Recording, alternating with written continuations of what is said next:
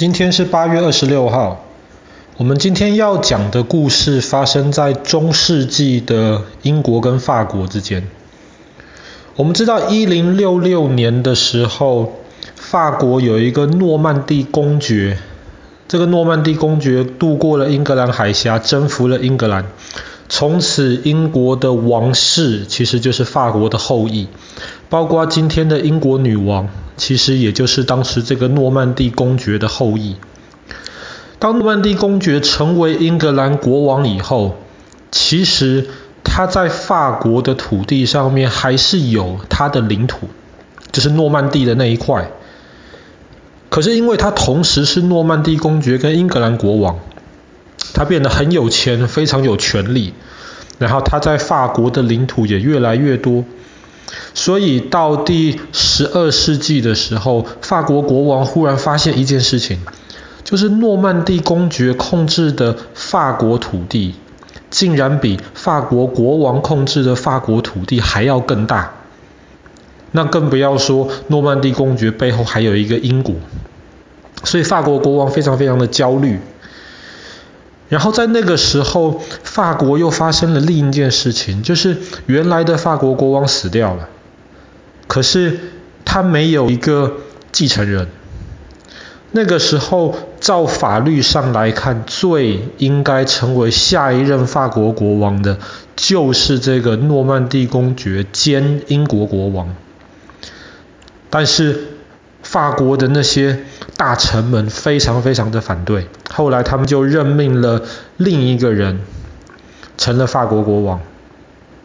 那你想想看，这一个事情让英国国王跟诺曼底公爵同一个人非常非常的不开心。他想说，既然我这么有能力，我就要把属于我的法国国王这个王位给抢回来。所以英国跟法国之间就开始了一场战争，这场战争断断续续打了超过一百年，所以我们就叫它百年战争。那我们今天要讲的是百年战争一开始的一场英国的非常非常重要的胜利。既然英国国王同时也是诺曼底公爵，要去把法国国王的位置抢回来。所以他就带领他的部队跨过了英格兰海峡，进入了法国的土地。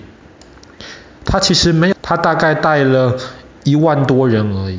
可是这一万多人当中有七千个长弓兵。当时英国的长弓兵非常有名的。你射过弓箭吗？你知道弓箭，你把一支箭放在那个弓的那个后拉，然后手一放掉，那个箭就会射出去了。当时大多数的工兵都是这个样子，包括同时代中国的工兵其实也是这个样子。可是英国那个时候有一个秘密武器，就是这个长弓。长弓比一般的弓要更长，所以它没有办法很简单的用手把它拉开，它甚至需要用到脚的力量，把那个很长很长的弓拉开。但是因为它很长。所以，当你把这个弓拉满的时候，射出去的速度非常非常快，然后那个箭可以射得非常远。长弓兵就是英国的秘密武器。所以带了七千多个长弓兵跟一些的骑兵，英国国王登陆到了法国的土地上面。法国那个时候看，好啊，你带了没有多少人嘛？那么法国那个时候就准备了四万多的军队。甚至大多数都是穿着装甲的那种骑兵，嗯，重骑兵。法国国王想说，你英国国王敢上来，我就正好把你消灭掉。英国国王当然不是笨蛋，他知道他们在数量上面是不如法国的军队的，所以那个时候的英国国王非常精心的、非常仔细的选择他的战场。长弓兵最大的优势是，它可以射得很远，而且当他把箭拉满的时候，他的箭甚至可以穿过重骑兵的那个盔甲。所以当时英国国王他就算准了，你法国国王一定是想趁着你的士兵比较多，很多都是重骑兵，你就是要趁着你人多欺负我人少。他就选择了一个地方叫做克雷西。克雷西附近有一条河，然后那条河可以当做第一条阻挡法国骑兵的屏障。除了这个之外，河背后英国部队防守的地方还有一座小山丘。小山丘上面，因为地心引力的关系嘛，从上面往下射，这个威力会更强大。然后骑兵从下面往上冲就比较困难。除了小山丘之外，在山坡的地方，英国的士兵还用那些木头架起来非常非常多的拦阻，让法国的马没有办法很顺利的骑过来。这场战争就发生在呃一三四六年的今天，八月二十六号。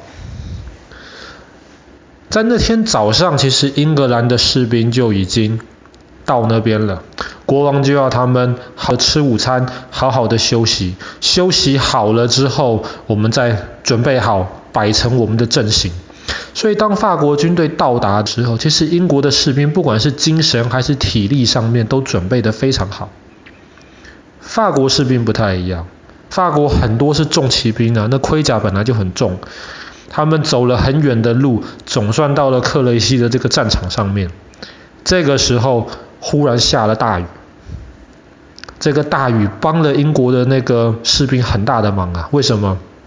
因为下了大雨之后，旁边本来就有一条河，下大雨之后，那河边的泥巴就变得非常非常的软又烂，法国的骑兵很难顺利的通过这条河。所以法国国王看到了这个情况，他就命令手下从意大利雇来的那些士兵，他们拿的是十字弓。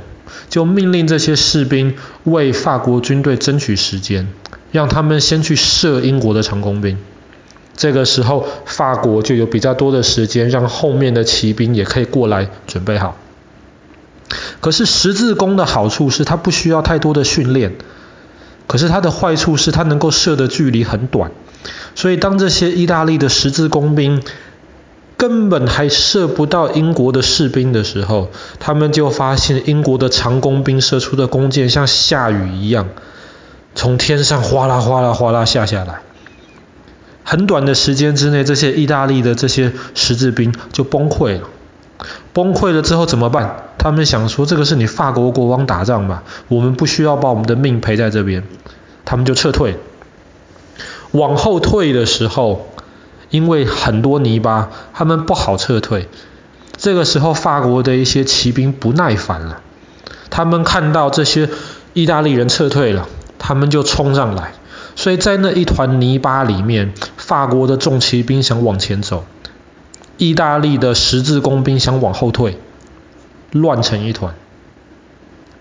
那么当然，英国的长弓手不会放弃这个机会啊。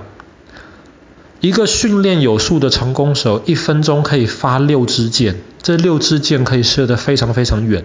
你想想看，一个人一分钟六支箭，七千个人一分钟可以发多少支箭？四万支箭。一样，当法国的骑兵跟意大利的十字弓手在泥巴中间搞得乱七八糟的时候，一分钟四万多支箭从天上就降下来，像下雨一样。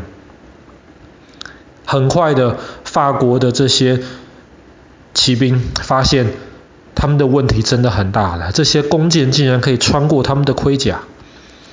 有一些勇敢的骑兵可以继续努力冲到前面去，但是当他们冲到英国的部队前面的时候，他们发现他们还要爬那个小山丘，而且还有一些英国的步兵拿着长矛在那边掩护英国的长弓兵。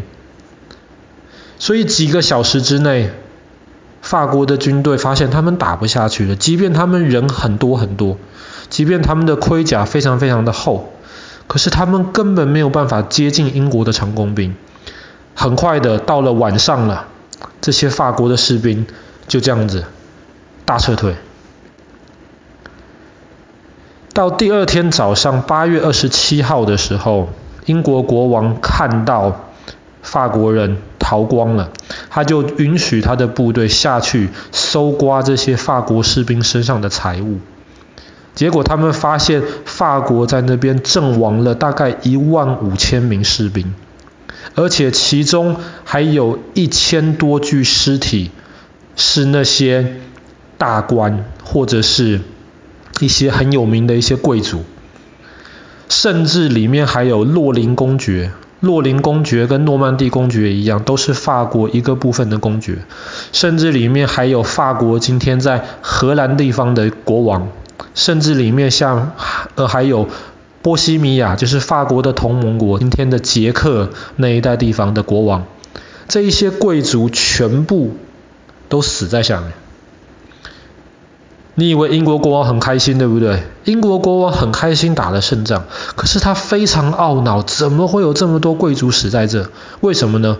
因为如果这些贵族是活活的被英国人抓起来的话，英国人就可以跟他们要一大笔赎金了。可是这些人竟然一不小心全部被长弓兵给消灭掉了，所以英国国王非常的懊恼，想说：哎呀，我损失了一大笔钱。所以这一次之后，英国的长弓兵开始变得非常非常的有名。过了没多久，法国又在一个类似的战场上面，一堆重骑兵输给了英国的长弓兵。所以在百年战争的一开始，英国的情况是非常非常好的。可是慢慢的，当然，当战场从草地上面、从平原上面移动到法国的这些城堡的时候，长弓兵的优势就不是那么的的明显了。更何况后来英国，毕竟英国是侵略方嘛，法国是防守方。法国的老百姓一直在努力支持法国的部队，可是英国的老百姓后来想说，这战争打了这么久，英国的老百姓已经不想打了。再加上法国最后又出现了一个我们之前讲过故事的人，圣女贞德，所以百年战争一开始，英国虽然占了很大的优势，可是最后的结果，法国国王还是夺回了法国全部的土地，把英国人赶回了英格兰去。好了，我们今天的故事就讲到这边，发生在一三四六年的今天，克雷西之战。